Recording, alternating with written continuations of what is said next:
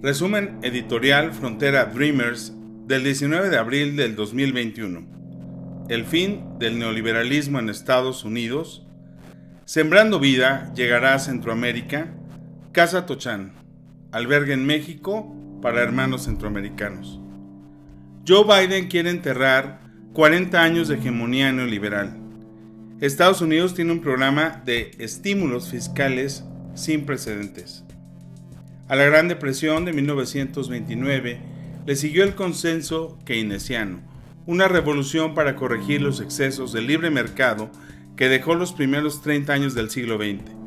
Posteriormente vino el estancamiento y la vorágine inflacionaria de los años 70, donde aparece el consenso de Washington, teniendo a Ronald Reagan y Margaret Thatcher como sus principales exponentes.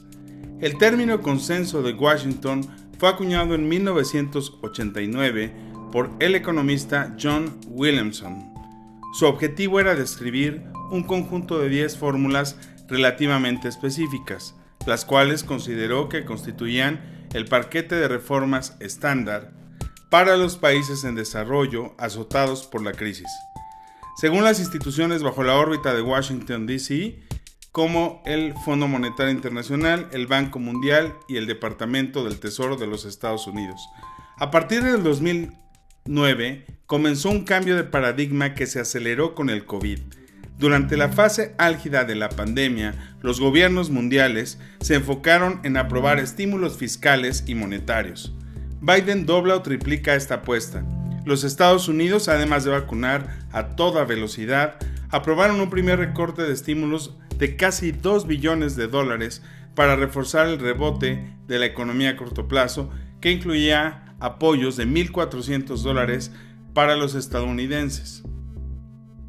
2 billones de dólares para los próximos 8 años también serán agregados con medidas destinadas a arreglar algunos de los problemas que viene acumulando la economía de los Estados Unidos desde hace décadas. Desigualdad, pobreza, problemas de educación, salud, clima, falta de inversión en infraestructuras, lucha contra monopolios tecnológicos y, por último, una vuelta al multilateralismo. Andrés Manuel López Obrador propondrá a Joe Biden ampliar el programa Sembrando Vidas a Centroamérica. El presidente Andrés Manuel López Obrador propondrá a su homólogo de Estados Unidos, Joe Biden, un acuerdo de ordenamiento migratorio con los países centroamericanos para facilitar visas de trabajo, a partir de la ampliación del programa Sembrando Vida. Anticipó que en la cumbre sobre medio ambiente y cambio climático que se llevará a cabo el próximo jueves, pedirá al presidente Joe Biden que este programa sea ampliado a Centroamérica.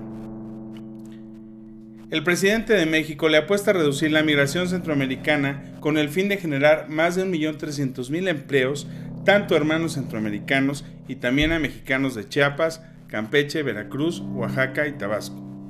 Sembrando Vida es un programa que busca sembrar un millón de hectáreas de árboles frutales y maderables e incluir ciclos de cultivo corto, plantaciones agroforestales y milpas. En el programa Sembrando Vidas, el gobierno federal aporta las plantas y los recursos para sembrarlas.